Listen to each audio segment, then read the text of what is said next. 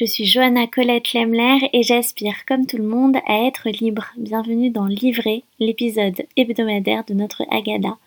Notre Agada, c'est le premier podcast consacré au récit de libération des femmes juives. J'y croise intime et universel, tradition et modernité, monde juif et pensée féministe. Vous êtes nombreuses à me demander des ressources. Livrer, ce sont mes trois recos de la semaine qui nourrissent la réflexion qu'on mène ensemble. J'espère que vous allez tous et toutes bien. Et aujourd'hui, c'est le dixième épisode de Livrer et beaucoup de personnes nous ont rejoints. Je vous dis merci et c'est l'occasion pour moi de vous présenter les différents formats que je propose ici. Toutes les deux semaines, je vous propose le récit de libération d'une nouvelle invitée.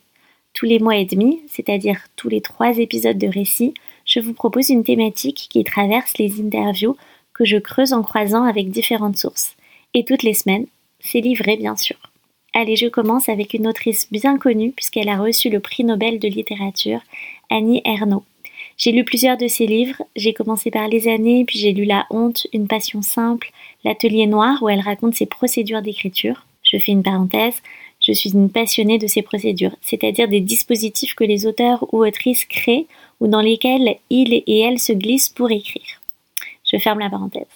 Et j'ai aussi lu La femme gelée alors, j'ai tout aimé de ce que j'ai lu d'Annie Arnaud, et je vais me concentrer un peu sur la femme gelée. J'en ai lu un extrait dans l'épisode particulier sur la magie. Ernaud raconte l'obsession de se mettre en couple, l'obsession de la séduction et des garçons qui commencent très jeunes et qu'on nous inculque très tôt.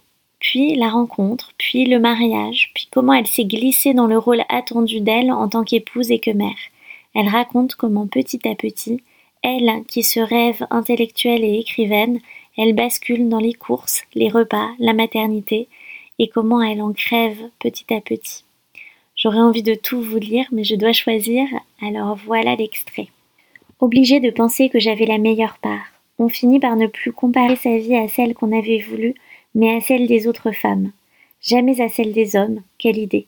Et pourtant, peuvent bien partir du lycée d'un pas mesuré, digne jusqu'à leur voiture, les collègues masculins, aller s'épanouir aux réunions syndicales, s'écouter parler et voter des motions sur les désastreuses conditions de travail, pointilleux à mort sur les limites de leur boulot, qu'un professeur n'a pas à surveiller les élèves, à corriger les punitions qu'il donne, casuiste une merveille pour ne pas en fiche une rame de plus, des habitudes d'homme, sans doute.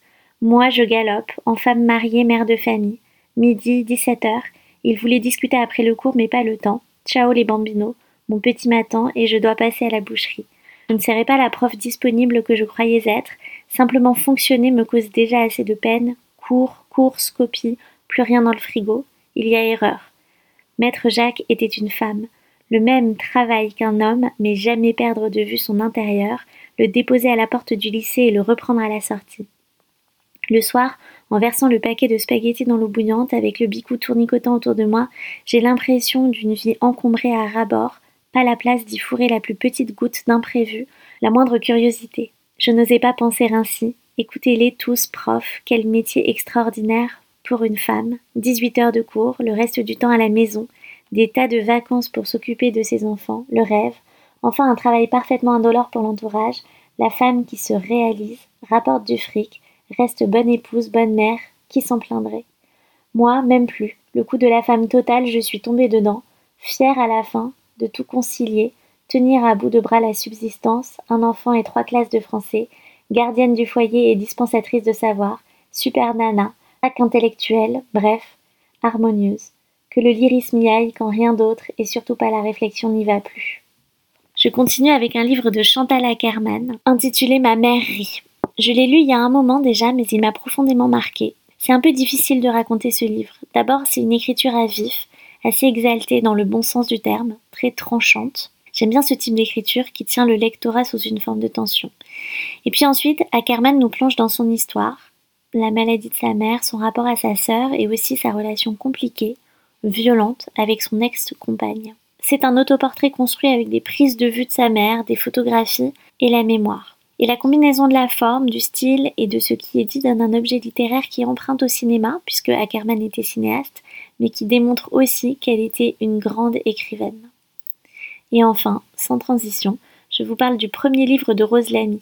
Elle vient de sortir un livre intitulé En bon père de famille, mais celui-là, je ne l'ai pas encore lu.